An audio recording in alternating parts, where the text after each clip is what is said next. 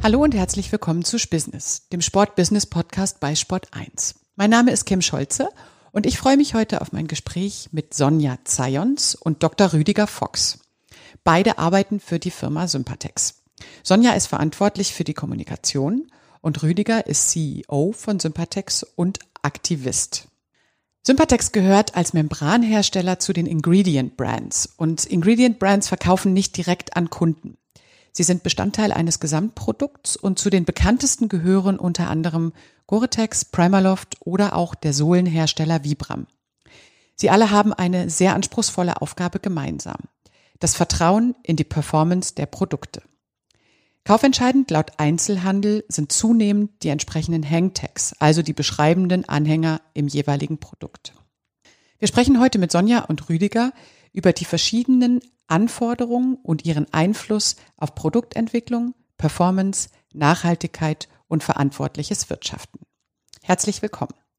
Liebe Sonja, würdest du dich uns kurz vorstellen? Ja, sehr gerne. Also erstmal vielen Dank, Kim, für die Einladung, dass wir heute hier sein dürfen. Und äh, ja, ich bin Sonja Zayons. Ich leite bei Sympathix TPR seit acht Jahren und ähm, mit PR ist natürlich das ein, für viele ein großes Feld. Also es ist tatsächlich ein großes Feld, weil es äh, viele kleine äh, einzelne Punkte beinhaltet, wie zum Beispiel Social Media oder äh, interne Kommunikation. Natürlich die, vor allem die externe Kommunikation, auf die wir viel Wert legen. Und äh, ja, natürlich alles, was ähm, insgesamt die, die ähm, Kommunikation mit den Mitarbeitern ausmacht. Danke, Sonja. Mhm. Wir haben uns im Vorfeld kennengelernt und du hast mir erzählt, dass dich unter anderem die Musik antreibt. Kannst du uns unabhängig von deinem professionellen Leben noch einen ganz kurzen Einblick in die Sonja gewähren, dass ja. du uns erzählst, wer, was macht dich aus? Sonja? Ja, klar, sehr gerne. Also Musik ist einfach meine Leidenschaft schon äh, seit klein auf.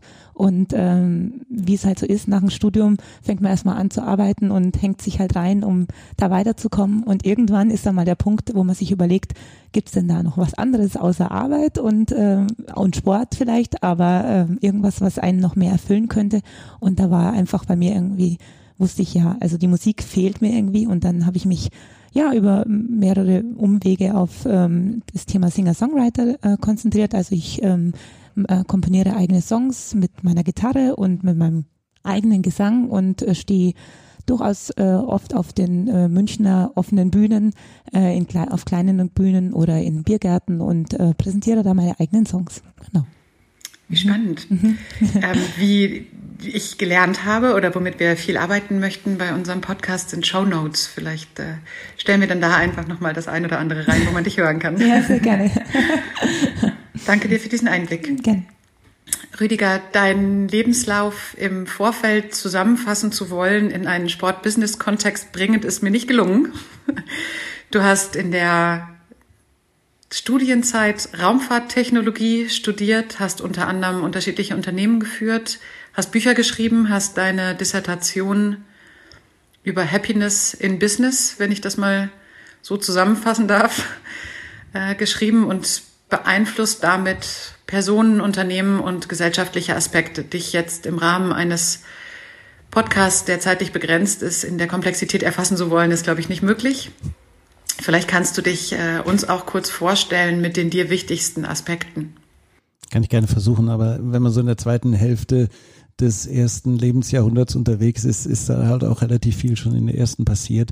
Ähm, wahrscheinlich bin ich einfach nur jemand, der als kleiner Junge ganz enttäuscht war, dass die ganze Erde anscheinend schon entdeckt wurde und dann versucht hat, was zu finden, was noch zu entdecken ist. Und ich versuche so ein bisschen in der Wirtschaft zu entdecken, was wir alles noch nicht verstanden haben, was wir noch nicht gelernt haben. Das fängt irgendwo bei dem Thema Motivation, Organisationsstrukturen an. Daraus ist die Happiness-Geschichte irgendwann entstanden, nämlich die Frage, wozu dient eigentlich ein Unternehmen? Welches Umfeld muss man schaffen, damit jeder die Arbeit nicht als Gegenpol zum Leben sieht, sondern vielleicht als Teil seines Lebens? Und die andere Seite ist die Nachhaltigkeit, die jetzt vielleicht auch eher in den letzten vier Jahren noch stark entstanden ist, seit ich bei Sympatex bin, weil ich einfach glaube, wir müssen Unternehmen in einem viel größeren Kontext verstehen, bilanzieren, aber auch führen, als wir das bisher in der klassischen Betriebswirtschaft gelernt haben. Und das sind so vielleicht so ein bisschen diese Abenteuerreisen, die ich dann immer wieder unternehmen darf, wenn ich mal wieder eine neue Aufgabe bekomme. Um ähm den richtigen Zusammenhang zu finden, ist es, glaube ich, eine, eine sehr wichtige Frage, wie sich das denn wirklich in einem ökonomischen und betriebswirtschaftlichen Kontext verbinden lässt, weil mich das sehr begeistert, wenn ich deine Schriften und die, die sich der wirtschaftlichen Führung im Sinne einer Happiness-Kultur und dann damit entsprechend auch den wirtschaftlichen Systemen auseinandersetzen. Aber das zu leben und damit zu arbeiten, diese Frage würde ich dir jetzt gerne kurz entziehen und an Sonja stellen, weil du damit arbeitest. Und vielleicht noch eine kurze Schleife zu dem, wo wir heute in unserem Podcast hinwollen.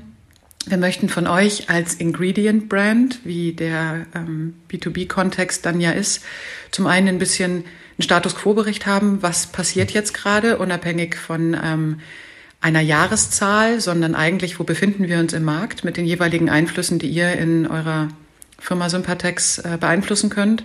Ihr seid, glaube ich, absolute Branchenspezialisten, zum einen, was die Kommunikation betrifft und damit natürlich ein sehr großes Expertenwissen. Was tun wir, was tun andere, wie steht's denn gerade? Und zum anderen aber auch vielleicht Markteinblicke zu Zahlen, welche Teile der Branche sich jetzt gerade verändern und wo wir möglicherweise dann Anfang nächsten Jahres stehen. Nochmal ganz kurz zurück zu der Kultur und zu dem, was euch beide ausmacht. So wie ich euch jetzt erlebe mit der Energie, wie ihr hier zusammen seid, ist das für mich sehr beeindruckend. Seid ihr wirklich eine wirtschaftlich und in der Führung anders agierendes Unternehmen, Sonja? Ähm, ob wir anders sind zu anderen, äh, kann ich natürlich nur beurteilen im Vergleich zu meinen vorherigen Jobs. Äh, und äh, da würde ich sagen, definitiv ja. Ähm, äh, ich bin ja jetzt acht Jahre dabei und äh, habe dann auch mehrere Führungspersönlichkeiten ähm, erlebt, die mir vorgesetzt waren. Und ähm, seit Rüdiger da ist bei Sympatex, ist es eben jetzt vier Jahre, hat sich da doch einiges geändert. Also auch äh, mit mir persönlich, weil ich ne, äh, dadurch, denke ich mal, eine viel, hm, sagen wir mal, freiheitlichere Sichtweise und, und mehr mit würde sagen, mit Spaß ähm, behaftete Sichtweise auf meinen Job habe, ähm, dass sich dann tatsächlich eben so im Tagesgeschäft so auslebt, dass ich sage, ich ähm, denke nicht mehr so viel drüber nach, ob ich vielleicht jetzt einen Fehler gemacht habe, sondern eher darüber, was könnte ich denn machen, wie könnte ich denn mich selber mehr einbringen, um also meine Persönlichkeit mehr einbringen, um die Firma oder die PR oder meine Kommunikationsstrategie noch mehr voranzubringen. Und das, diese Freiheit habe ich mir früher nie erlaubt. Und so zu denken habe ich mir nie erlaubt, glaube ich. Also und das, das macht mich persönlich mehr im Job jetzt aus. Und genau. Und das merke ich eigentlich fast jeden Tag. Vielleicht gibst du uns einen kurzen Einblick, wie ein normaler Tag aussieht. Denn wenn ich mir jetzt vorstelle, was für mich den PR- und Kommunikationsjob ausmacht, dann ist es schon mit viel Abstimmung mhm. behaftet, sowohl in die Geschäftsführung als auch in Produkt, als auch in Vertrieb, globale Reichweite von einem Unternehmen wie euch. Wie stellen wir uns denn einen ganz normalen Tag vor, wenn die Sonja dann alleine entscheiden darf, das ist jetzt richtig oder das ist falsch? ähm, es, ein PR-Tag ist ja nicht immer gleich, aber man hat, äh, sagen wir mal so als Beispiel, es gibt eine Journalistenanfrage. Es gibt, äh, wir haben einen Corporate Blog seit einem Jahr, der äh, der eifrig befüllt wird mit meinen Kolleginnen und mit mir. Äh, wir haben die Social-Media-Kanäle ähm, und ähm, man muss natürlich die Waage finden an einem Tag, was, was ist natürlich das Wichtigste oder was, wenn was brennt, muss natürlich erst die Journalistenanfrage, die immer Prio A hat für mich, äh, beantwortet werden. Und da muss ich natürlich dann gucken, kann ich das alleine? Habe ich den Background äh, durch die acht Jahre bei Sympadex, dass ich da durchaus sicher bin, dass ich da niemanden aus äh, Kollegenkreis oder Rüdiger noch brauche, um das zu beantworten? Und äh, was ist, wenn, wenn ich das aber brauche, dann muss ich halt abwägen, wen kann ich als, als nächstes erreichen? Äh, ist Rüdiger erreichbar, was in der Regel immer äh, der Fall ist, wenn ich, äh, wenn es um die PR geht, Gott sei Dank. Äh, und dann äh, einfach priorisieren und, und gucken, äh, was kann ich an die Kollegen abgeben, äh, können die sich jetzt gerade mal um Social Media oder um den Blog kümmern und ähm, kann ich mich dann auf eben die wichtige Journalistenanfrage äh, konzentrieren, äh, was mir natürlich äh, dadurch, dass wir ein Team sind von vier Personen in der Marketing und PR, dann auch die Freiheit lässt, dass ich, dass ich das machen kann. Und das ist natürlich auch gut äh, weil man natürlich dann, äh, sind ja nicht immer die einfachsten Anfragen, je nachdem, ob es aus dem Fachbereich kommt oder aus dem Endverbraucherbereich, muss man die Journalisten unterschiedlich abholen. Und ähm, da ähm, muss ich natürlich auch priorisieren, muss ich denn äh, zum Beispiel den Entwicklungschef dazu nehmen, um noch stärker auf das Thema Membranfunktion oder Nachhaltigkeit einzugehen? Oder kann ich das eben selber sehr gut beantworten? Oder hole ich den Rüdiger dazu und wir geben dann gleich ein, äh, ein tiefes Interview dazu. Genau. Jetzt bin ich ganz innerlich happy, weil ich war jetzt auch ganz neugierig. Wenn Sonja sagt, was ist denn eigentlich ein normaler Tag, hatte ich gedacht, naja, wie viele normale Tage hatten wir überhaupt in den letzten Jahren? ähm, aber ich glaube, das Schönste ist, was du gesagt hast, und das ist vielleicht einfach was, was wir versuchen wirklich jetzt schrittweise intensiv zu kultivieren. Du hast nicht gesagt, darf ich das alleine, sondern du hast gesagt, kann ich das alleine. Und das ist so ein bisschen die Idee, dass wir uns einfach sagen, wenn jemand weiß oder glaubt zu wissen, das kann ich alleine, darf er das. Und hat da auch volle Rückendeckung, egal was danach passiert. Und das ist so ein bisschen Teil dieser Kultur, die wir eben jetzt im Moment etablieren wollen, wo wir einfach sagen, naja, dieses Work-Life-Balance-Diskussionsding ist irgendwie eine völlig falsche Richtung, die wir in den letzten Jahrzehnten hier eingeschlagen haben in der Gesellschaft, weil Arbeit kann ein ganz tolles Element im Leben sein. Es darf nicht dominierend sein, nicht das alleinige, aber es kann ein ganz bereicherndes Element sein und das versuchen wir, glaube ich, so umzusetzen, auch in der Organisation. Ich wollte dich tatsächlich auch eben fragen, wie sich das anfühlt, dass Sonja so über ihren Arbeitsalltag beschreibt. Jetzt das Inhaltliche wirst du kennen und viele unserer Zuhörer auch. Aber das Gefühl, was rüberkommt, wenn sie sagt, so ist unser Arbeiten jetzt anders. So wie ich dich verstanden habe, hast du viele Jahre natürlich auch dich selber entwickelt, entwickeln dürfen, entwickeln müssen. Wo stehst du heute in der Personalverantwortung, wenn du darüber uns beschreiben müsstest? Was macht denn das, was macht es denn aus? Was ist dein inspirierender Motor, den du teilen kannst mit uns? Also ich glaube, entscheidend ist eigentlich, dass ganz egal ist, was ich dabei empfinde. Mir ist wichtig, dass wir experimentieren damit, was Arbeit sein kann und ich habe einfach die feste Überzeugung, dass wenn jeder diese Arbeit als bereichernd empfindet und Lust drauf hat und wir gleichzeitig, und das haben wir vor vier Jahren gemacht, uns klar gemeinsam definieren, was die Hauptrichtung ist, wofür da, wir da sind, dass dann viel mehr unterm Strich bei rauskommt, als wenn wir jetzt uns irgendwelche Ziele, Matrixen, Kennzahlen definieren, an denen wir dann jedes Jahr irgendwelche Zielvereinbarungsgespräche machen. Das ist das ist beschränkend eher, sondern wir versuchen wirklich ein Feld zu machen, wie gesagt, innerhalb einer gemeinsam vereinbarten Richtung, die für uns klar ist, nämlich die Nachhaltigkeit, die Zirkularität in unserer Industrie zu erreichen, aber dass innerhalb dieses Spektrums jeder den Platz findet, wo er sich einbringen kann. Und wenn Sonja irgendwann mal ein Single einsingt und das zum Company Musik wird, ist das das Beste, was uns passieren kann, ja, weil sie dann ihr, ihre Stärke noch zusätzlich mit reinbringt und dass diese Summe wir einfach nur schauen müssen, ob alle Felder mehr oder weniger von jemand besetzt sind, der daran Spaß hat. Das, was ich gelesen oder gehört habe darüber von dir, auch in unterschiedlichen anderen Podcasts schon, ist ja wie eine andere Art der betriebswirtschaftlichen Herangehensweise. Das, was äh, ich glaube, ist, dass schon das Wort betriebswirtschaftlich gestrichen werden muss, damit es überhaupt dem nahe kommt, was ihr in eurem Arbeitsalltag da gerade umsetzt. Und ähm, was, glaube ich, sehr interessant ist zum ähm, inspiriert werden und zum anderen umsetzen, ist ja, was steckt dahinter denn für eine Haltung? Könntest du uns darüber sagen, was die Haltung bei dir verändert hat oder wo du sagst, das war deine persönliche größte Herausforderung, weil du hast vorher ja auch schon ein paar Jahre gearbeitet. Das ist ja jetzt nicht genauso, wie du es gesagt hast, du kommst nicht von der Uni und bist dann formbar, führbar, sondern auch da haben sich ja gewisse Prozesse schon mal niedergesetzt. Kannst du uns ein bisschen beschreiben, was, ähm, was das für dich ausgemacht hat, diesen neuen Weg der Führung von einer Firma und natürlich trotzdem marktwirtschaftlich bestehen zu müssen oder zu dürfen? Mhm. Ich versuche es mal ein bisschen. Also ähm, tatsächlich ähm, schließt so ein bisschen an, an die Antwort von vorhin an, dass ich eben äh, mir äh, früher, sagen wir mal so, mm, so in den ersten Jahren bei Sympatex ähm, natürlich äh, wusste ich schon, dass ich PR kann und dass ich das gelernt habe als Journalistin, habe ich auch gelernt zu schreiben und wie man sich, äh, wie man äh, entsprechend marktgerecht kommuniziert. Nur ähm, das war immer sehr getrieben von äh, klaren Strukturen, Regeln, äh, dass man auch niemanden bisschen übergeht, sagen wir mal so, äh, und dass man ja nicht ähm, gegenüber dem Markt irgendwas kommuniziert, was irgendwie äh, wo man uns so darstellen könnte, als wenn man jemanden, ähm, also wenn man ein Bashing machen würde oder jemanden anklagen würde. Also äh, wir haben immer gesagt, äh, wir konzentrieren uns nur auf uns selbst, auf unsere Stärken.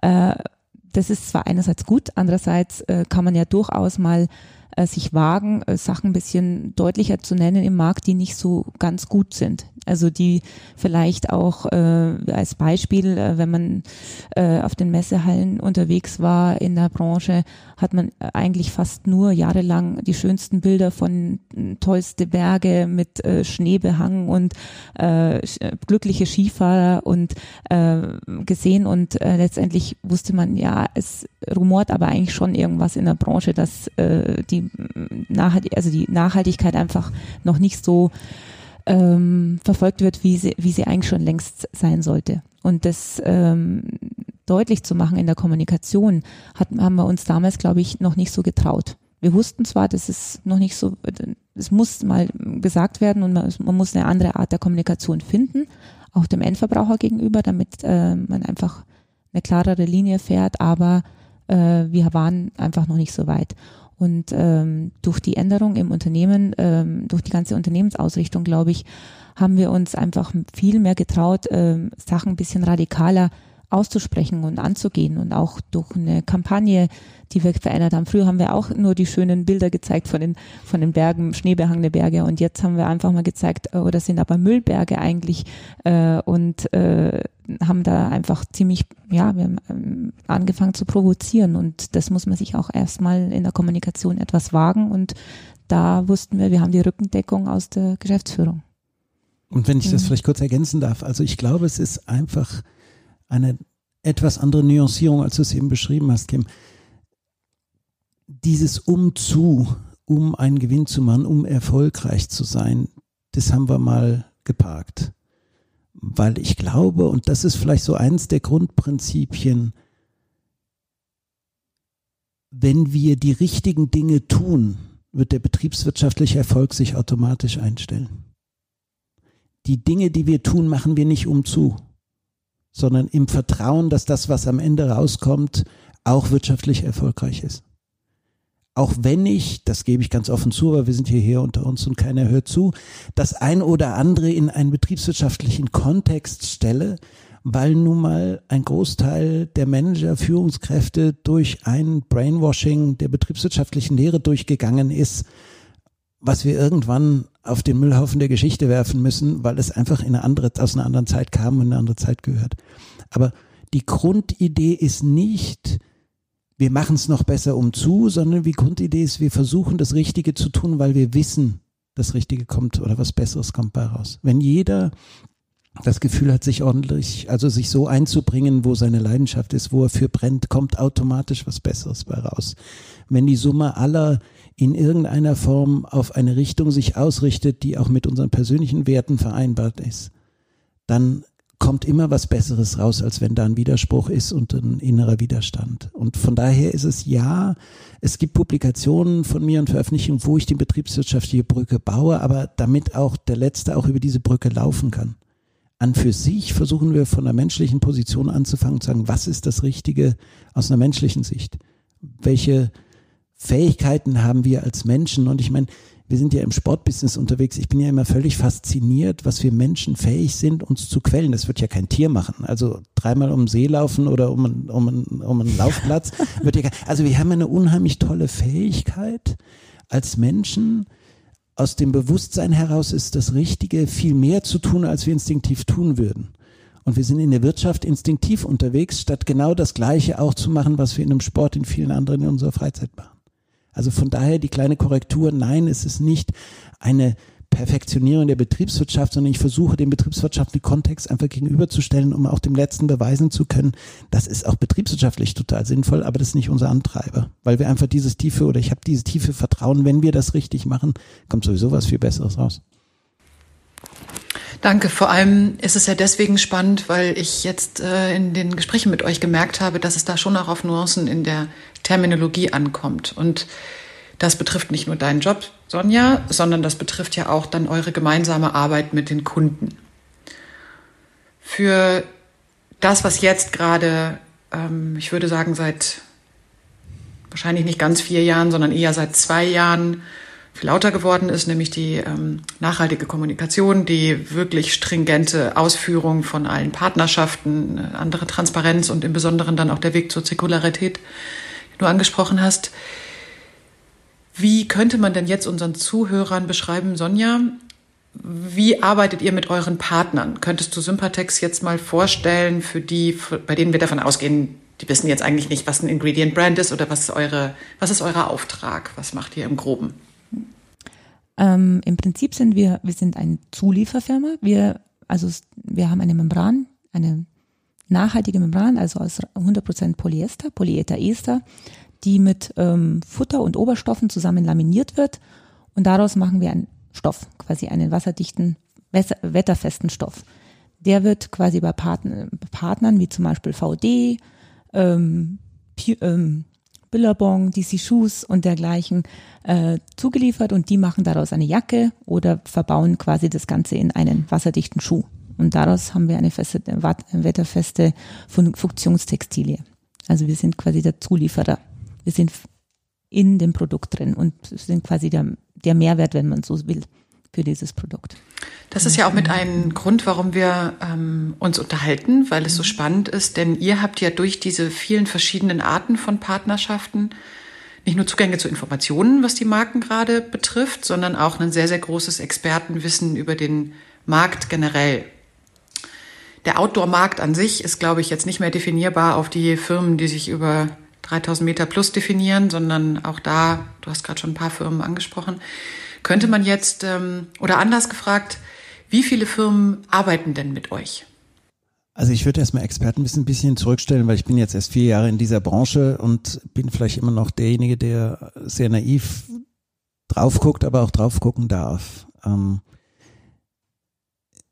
wir haben eine ganze Reihe, also wenn ich jetzt aufzähle, ist der, der Podcast vorbei äh, von der Zeit her, welche Firmen mit uns arbeiten. Es ist im Prinzip alles, was Rang und Namen hat, äh, zumindest der Teil, der erkannt hat, dass eine nachhaltige Bekleidung definitiv vom Konsumenten, von den Staaten, von der Umwelt, von der Gesellschaft, wem auch immer in den nächsten Jahren verlangt wird. Ähm, wir haben erfreulicherweise in den letzten Jahren da einige bekannte Namen dazu bekommen, ähm, die uns auch in diesem Jahr viel geholfen haben, durch die Krise wirtschaftlich durchzukommen, weil eben manche Dinge gewachsen sind, obwohl andere Dinge geschrumpft sind. Und ich glaube, das Wichtigste in dieser Branche ist, dass wir verstehen, dass wir an einer fundamentalen Zäsur stehen. So wie Sonja eben gesagt hat, wir sind eigentlich nur jemand, der über viele Marken hinweg versucht, ein Bedürfnis zu konsolidieren und wirtschaftlich effizient zur Verfügung zu stellen, nämlich eine Funktionsmaterial im Ursprung. Aber die zusätzliche Anforderung, die eben jetzt im Moment auf uns alle zukommt, ist, dass wir verstehen müssen, dass wir dieses Handeln, ich gebe ein Produkt in den Markt, nicht damit beenden dürfen, sondern uns Gedanken machen müssen, was passiert dahinter. Und da an der Stelle versuchen wir tatsächlich jetzt unsere Verantwortung so weit auch zu definieren, dass wir sagen, wir helfen sämtlichen unseren Kunden und die es mal irgendwann hoffentlich sind, mit den Voraussetzungen in einem Markt, der Nachhaltigkeit fordert, auch mit einem Produkt aufzutreten, das diese Erwartung erfüllt.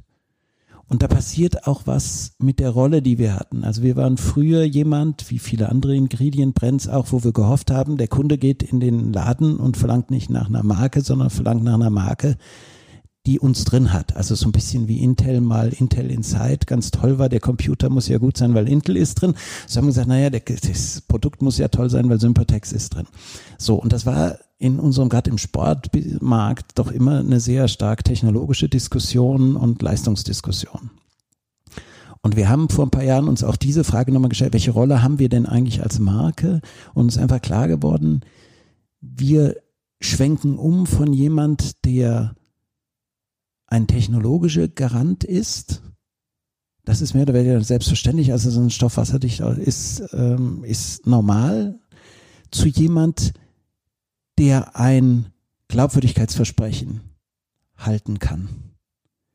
Also wir wollen der sein, nicht wo der Kunde in den Laden geht und sagt, ich will jetzt eine Jacke, wo Sympatex drin ist, sondern wir wollen, dass der Kunde in den Laden geht, welche Marke auch immer er kauft und wenn er innen im Etikett sieht, da ist Sympatex drin, dann kann er dieses Nachhaltigkeitsversprechen der Marke auch glauben, weil wir dafür gerade stehen. Das heißt, über die Definition wir liefern ein Material hinaus, sind wir den Schritt weitergegangen und gucken uns das Endprodukt an, in dem wir drin sind und gehen auch nur noch in die Endprodukte mit rein, wo wir sagen können, das ist ein großer Schritt in die richtige Richtung. Das muss nicht perfekt sein, weil perfekt sind wir alle noch nicht. Und wenn wir warten, bis wir perfekt sind, ist die Chance vorbei, was zu verändern, sondern wir müssen jetzt anfangen. Es muss massentauglich, die Nachhaltigkeit sein, aber sie muss glaubwürdig massentauglich sein. Und das ist so ein bisschen das, wo sich unsere Positionierung auch verändert hat, wo wir vorher sehr aus der Technik heraus argumentiert haben, gesagt haben, ja, das können wir auch wie die anderen. Sagen wir jetzt, jo, das ist aber mehr oder weniger selbstverständlich, sondern die, wir wollen einfach in das Glaubwürdigkeitszertifikat werden oder sein weil wir in den letzten 30 Jahren tatsächlich nur Ansprüche erhoben haben, die auch jeder prüfen kann. Das ist so ein bisschen auch das, was du eben gesagt hast, Sonja, diese, diese Ehrlichkeit nach draußen, diese Transparenz nach draußen, auch in der Kommunikation, wo wir einfach sagen, hey, das stinkt uns, das ist blöd, wo wir aber auch sagen, zugeben, wenn wir noch nicht weit genug sind und da müssen wir noch was erfinden oder machen oder tun. Was ähm, sind denn in euren Augen die Stolpersteine der Branche, wenn es um, du hast jetzt gesagt, es gibt ähm, viele Bereiche, die geschrumpft und gewachsen sind. Und natürlich äh, bin ich so ein bisschen auf der Suche nach Zahlen, Daten, Fakten. Dafür sind, äh, stehen wir ja auch in unserem Podcast. Und ich frage mich, ähm, können wir jetzt Marktanteile diskutieren, die sich in den letzten vier Jahren verändert haben? Können wir darüber sprechen, welche Marken wie viel Prozent schon umgestellt haben, weil ihr neue Lösungen anbietet? Oder weil ihr sagt, wir sind jetzt auf dem Weg in äh, 2022 und da spreche ich nicht über die Wege, die wir jetzt eben besprochen haben, wo CO2-Neutralität etc. zur Frage stehen, sondern kann, könnt ihr mir so ein kleines bisschen einen Einblick über die Relevanz im Markt geben, wo sich äh, Firmen schon Richtung Nachhaltigkeit verändern, die auch belegbar sind? Also das Zögern auf die Frage ist nicht, dass wir irgendwelche Zahlen verheimlichen wollen oder müssen, sondern weil Zahlen für uns relativ unwichtig sind. Also wir freuen uns über jeden neuen Kunden. Wir wissen aber, dass das Thema sowieso kommt. Also insofern ist es jetzt nicht, wo wir dann messen, boah, der Umsatz ist wieder da, fünf Prozent oder hier haben wir drei neue Kunden. Ähm, was gut war in diesem Jahr tatsächlich, dass wir die, die Pandemie bisher zumindest, äh, wenn jetzt das Gröbste mal angenommen hinter uns ist, ganz gut überstanden haben. Wir haben mit einem merklichen Wachstum geplant, das werden wir nicht haben. Wir haben einen leichten Rückgang, aber reden da über einstellige Prozentsätze, was wir gut abfangen konnten durch eine sehr, sage ich mal, individuell zugeschnittene Kurzarbeitsregelung, ein paar Einsparungen rechts, links im Marketing und die eine oder andere Messe, das ist dann der positive Teil davon, hat dann auch ein bisschen Geld gespart. Also insofern, ähm, da merken wir schon, dass was wir in den letzten drei, vier Jahren begonnen haben, hat einfach in der richtigen Zeit auch die ersten Früchte getragen. Die sind bei weitem noch nicht so groß, wie wir uns uns wünschen. Ich glaube, das ist noch ein ganz, ganz langer Weg. Aber was schön ist zu sehen, dass die Branche vielleicht gar nicht merkt, wie sie sich zumindest in der Kommunikation, was normal ist, verändert hat. Also als ich vor vier Jahren kam, ich weiß nicht, Sonja, da haben wir ganz viel diskutiert, wie viel Nachhaltigkeit ist da draußen wirklich und kommt die überhaupt irgendwann? Ja, heute ist keine Messe, die nicht über Nachhaltigkeit ist, kein Artikel, keine Zeitung und äh, als wir Closing the Loop End 2016 uns auf die Agenda geschrieben haben, gemeinsam, haben uns wahrscheinlich viele schräg angeguckt, weil sie nicht genau wussten, was wir meinen und heute ist Zirkularität in aller Munde. Also was toll ist, die Ambition ist da. Was sicherlich noch großen Nachholbedarf ist, das in der Realität umzumünzen. Aber ich glaube, der erste Schritt ist schon mal, dass die Ambition da ist. Wenn die Ambition zur Normalität wird, und das wird vielleicht nochmal drei oder vier Jahre dauern, und jeder merkt, wie einfach Nachhaltigkeit, also wie zumindest 70 Prozent Nachhaltigkeit mal ist, äh, quantitativ oder qualitativ gesprochen, ähm, dann würde ich ja sagen, ist großer Fortschritt passiert. Aber ich meine, der erste Fortschritt ist erstmal das Bewusstsein, der ist was und das geht nicht wieder über Nacht weg, was vielleicht manche gehofft haben. Das ist keine Modewelle, sondern das ist eine fundamentale Veränderungsbewegung. Das ist sicherlich mittlerweile in doch hoffentlich jedem Boardroom mal vorgedrungen. Mir fällt es ja tatsächlich auch schwer, äh, darauf stehen zu bleiben, auf der Frage zu sagen, wie viele von euren Partnerunternehmen haben denn überhaupt schon umgestellt und wenn ja, wie viel? Da geht es ja schon bei der Frage los, wie viele Partnerunternehmen sind es, weil so wie ich euch verstanden habe, sind das ja häufig Netzwerke, wo man jetzt nicht in den klassischen Systemen arbeitet. Trotzdem finde ich, um das überhaupt begreifen zu können, wenn euch das irgendwie möglich ist, eine, ja, eine, eine Zahl in den Raum zu stellen oder eine Balance zu schaffen, denn viele unserer Hörer werden trotzdem in den Systemen ticken, wo sie das danach auch bewerten. Sprich, gut, also man kann es ja in einem Punkt pauschal sagen das, was Sonja eben gesagt hat, wir bieten ein Produkt an und im Kontext dessen, was wir uns vorgenommen haben, hat sich dieses Produkt schrittweise radikalisiert in seiner Konsequenz. Also wir haben 85 Prozent unserer Materialien, die mittlerweile in den Markt kommen, sind Monomaterialien als Laminat. 85 Prozent sind in einem noch zu etablierenden, aber technologisch heute ohne Probleme möglichen Prozess recyclingfähig. Die Technologie ist da, die ist erprobt, man muss die perfektionieren, wir haben die Sammelsysteme. Also 85 Prozent unserer Kunden bringen bereits heute, ohne dass wir sie vorher gefragt haben, ein Produkt in den Markt, was man recyceln kann. So. Wir haben 100 Prozent unserer Outdoor-Bekleidung mittlerweile die Fähigkeit, eine Beschichtung drauf zu machen, die keinerlei schädlichen PFCs enthalten. Da haben sich noch nicht alle für entschieden. Wir haben uns eine interne klare Zeitgrenze genannt. Die will ich jetzt noch nicht offiziell sagen, weil das schreiben wir erst all den Kunden, die sich noch nicht gemacht haben. Aber da wir es technologisch mittlerweile bei 100 Prozent der Materialien können, fällt dann irgendwann der Hammer, irgendwann in den nächsten 12 bis 24 Monaten, wo wir den Kunden schreiben, hört mal zu, das gibt's einfach nicht mehr bei uns. Und dann sind wir bei 100 Prozent.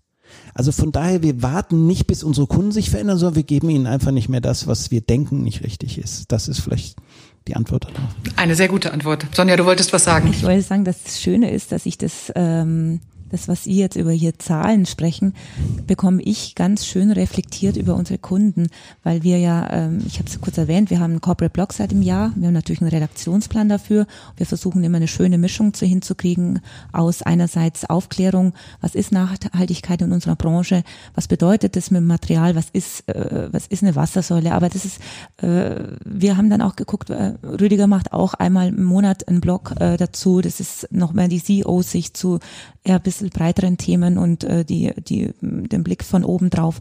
Und dann haben wir äh, uns gedacht, wir müssen eigentlich auch mal unsere Kunden zu Wort kommen lassen, diejenigen, die natürlich Lust drauf haben. Äh, und äh, haben da jetzt angefangen mit einzelnen Partnern Interviews zu machen oder Gastbeiträge. Und äh, da bekommen wir wunderbar zurückgespielt, das, was wir die letzten drei, vier Jahre angefangen haben, ähm, materiell materialtechnisch zu verändern oder das Thema Klimaneutralität, dass wir eine klimaneutrale Membran an, anbieten, die Membran 100% recycelbar ist.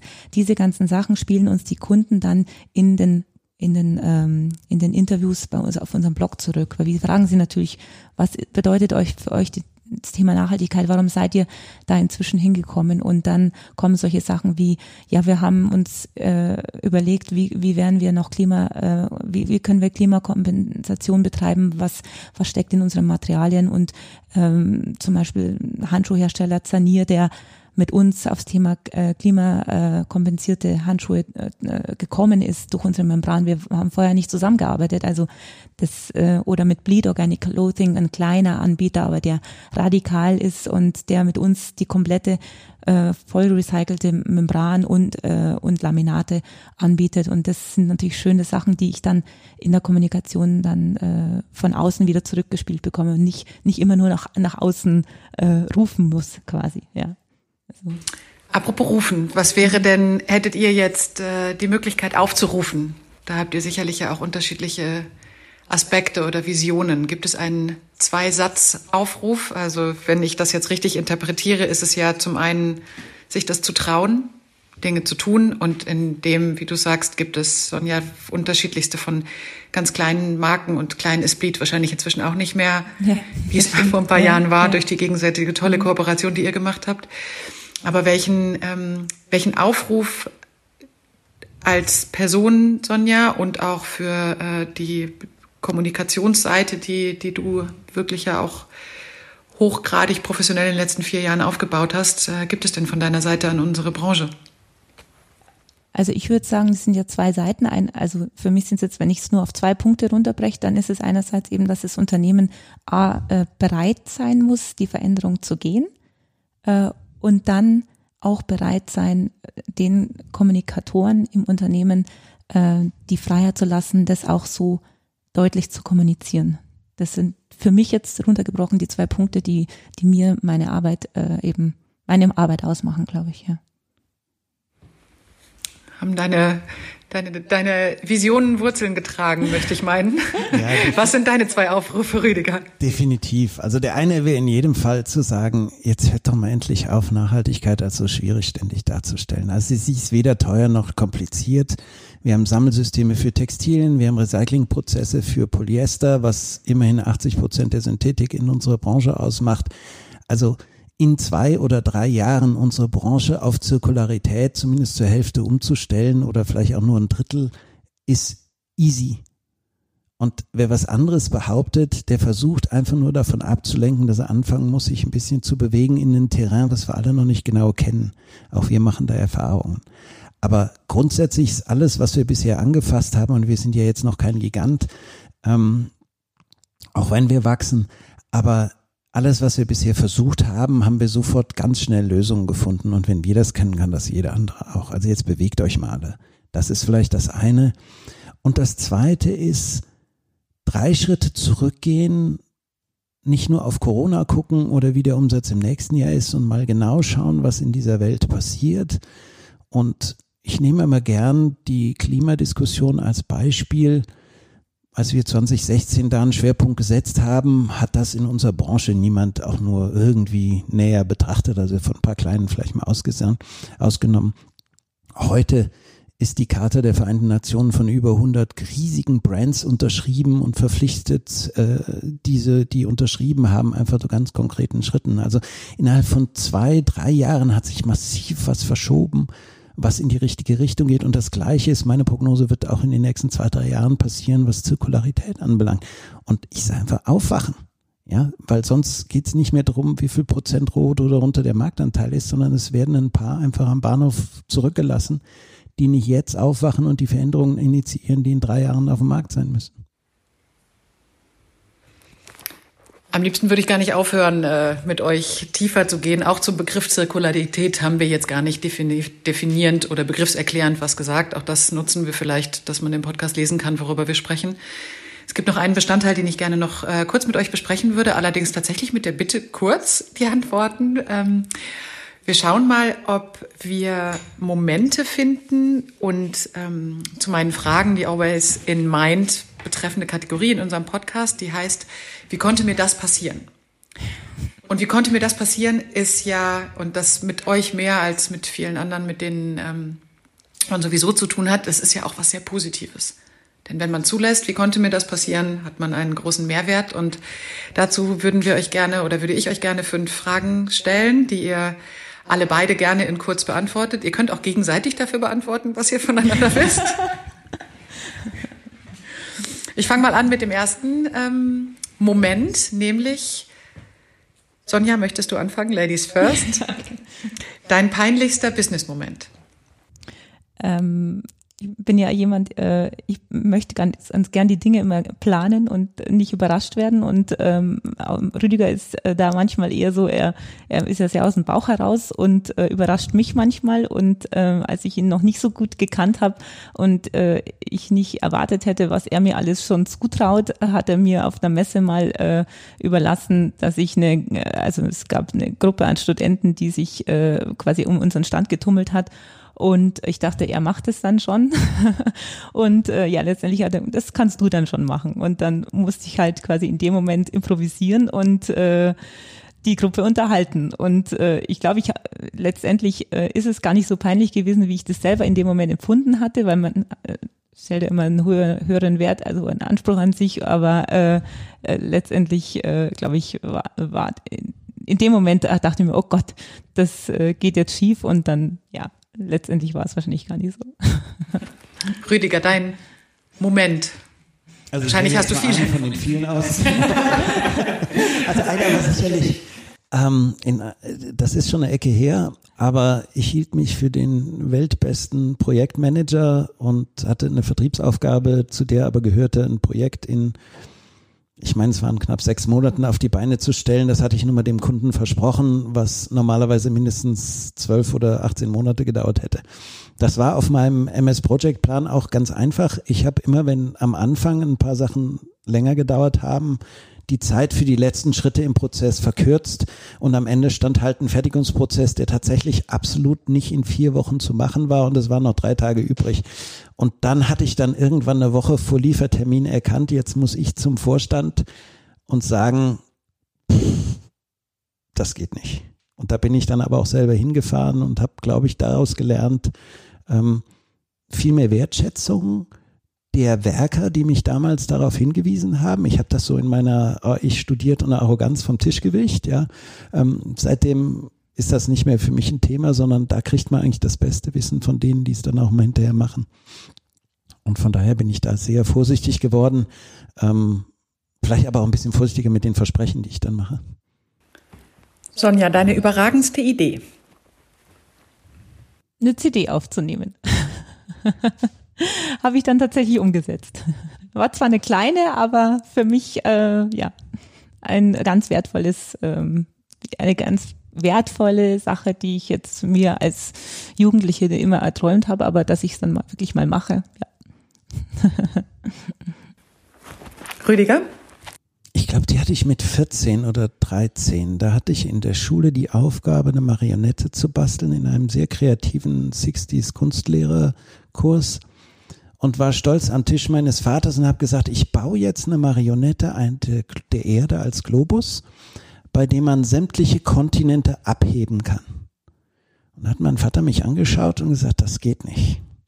Weil das kannst du an der nördlichen Kalbkugel, aber nicht an der südlichen, weil die Fäden, wenn du nach oben ziehst, kann ja nichts nach unten gehen. Und ich habe mit meinen Fischertechnik und Pappmaché so lange rumgebastelt, bis ich eine Mechanik entworfen habe, bei der man einen Faden an der Marionette nach oben ziehen konnte. Und Südamerika und Afrika und Australien sind unten aus dem Globus rausgerutscht. Mein Vater hat die Wette verloren, es ging um 50 Mark damals und das hat mir beigebracht, akzeptiere nie wieder in deinem Leben, wenn dir einer sagt, das geht nicht. Deine verrückteste Reise? Ähm, allein durch Thailand ähm, mit dem Rucksack ähm, und am zweiten, nee, am dritten Tag äh, bin ich mit bin ich auf eine Koralle äh, getreten und habe mir hab mir ein Korallenstück eingetreten, das ich drei Wochen lang mit, mit mir in Thailand rumgetragen habe. Und am Ende des Urlaubs habe ich sie rausgezogen aus der Ferse. Aber es hat alles funktioniert und ich habe äh, die Reise durchgezogen. Rüdiger? Ich glaube, eine, also waren ein paar dabei, aber ich glaube, eine war wirklich spannend. Das war in einem meiner ersten Jobs, Vertrieb Russland. Ich war gerade in Moskau, als Gorbatschow festgesetzt wurde und die Panzer auf dem Roten Platz einfuhren. Und wir waren irgendwie der Überzeugung, wir müssen da irgendwie raus und haben über irgendwelche Kanäle, die ich bis heute eigentlich nicht wissen will, ähm, es geschafft, mit einem Militärjet, einer Jagd 42, unter den Radars hindurch nach Weißrussland auszufliegen. Die Herausforderung war dann, da wir illegal in Weißrussland eingereist sind, wieder auszureisen, weil wir kein Visum im Pass hatten. Aber das war schon nicht ganz unspannend damals. Dein inspirierendster Moment oder deine verlässlichste Quelle? Beides gehört so ein bisschen zusammen, denn das in einem Kontext von, ähm, ihr seid beides intensive Menschen, das ist wichtig, woher bekommt man denn seine Kraft, seine Sicherheit, was ist eine wiederkehrende Quelle oder was sind auch möglicherweise Inspirationen, die es wert sind zu teilen? Ähm, klingt vielleicht ein bisschen esoterisch, aber mein Bauchgefühl, das ist, glaube ich, meine Quelle. Und äh, um da immer wieder hinzukommen, ähm, also ich meditiere jeden Tag, bevor ich in einen Tag starte. Und das ist so mein Ruhepol, mein, ähm, meine Kraft, ja, die mir, die ich mir selber gebe, die mir sonst keiner geben kann. Ja, bei mir war das eine Preisverleihung. Und zwar ein Preis an Gorbatschow, äh, Planetary Consciousness Award, wo ich die Freude hatte, den dieses Jahr auch zu bekommen. Bei der Erstverleihung war ich tatsächlich im Publikum. Und Gorbatschow hat von einem Moment seines Lebens erzählt, was ich sehr authentisch auch von der Erzählung fand und glaubwürdig, wo er tatsächlich in einem Luxushotel in Zürich war, eingeladen von einer großen Schweizer Bank als damals schon Präsident der UdSSR und er berichtete, wie er in dem Hotelsuite war mit Flügel und allem Luxus, den er haben wollte und sich klar war, er hat alle Macht, die er braucht in seinem Reich und allen Luxus, den er will in der Verhältnismäßigkeit damals. Und in dem Moment hat er für sich entschlossen, doch Perestroika und all die Revolutionen, die er eingeleitet hat, durchzusetzen mit dem Risiko, das zu verlieren. Und als er davon erzählt hat, habe ich gesagt, das ist tatsächlich das, was wir machen sollten, nämlich uns nicht auf der Macht, auf der Position ausruhen und die zu versuchen zu schützen, sondern darauf zu achten, immer, was ist in dem Moment das Richtige, was zu tun ist, egal wie groß das Risiko ist. Fehlen mir die Worte, wie äh, stark und berührend Inspirationen oder Ressourcen sein können, ob aus einem selbst oder für das gesamte Weltbild. Das ist äh, wirklich ein sehr beeindruckender Vormittag mit euch gewesen. Vielen, vielen Dank. Wir haben, äh, glaube ich, noch einige Gesprächsrunden vor uns in der Hoffnung, dass wir uns auf einzelne Themen dann auch noch mal tiefer einlassen dürfen, im Besonderen was nachhaltige Veränderungen betrifft, vielleicht auch Richtung der kommenden Messen, Richtung all der Prozesse, die sich hoffentlich durch ähm, das Jahr 2020 anders beschleunigen. Danke euch sehr für eure Zeit. Vielen Dank. Ich wünsche euch noch einen sehr schönen gerne. Tag und auf bald. Danke. Danke. Danke.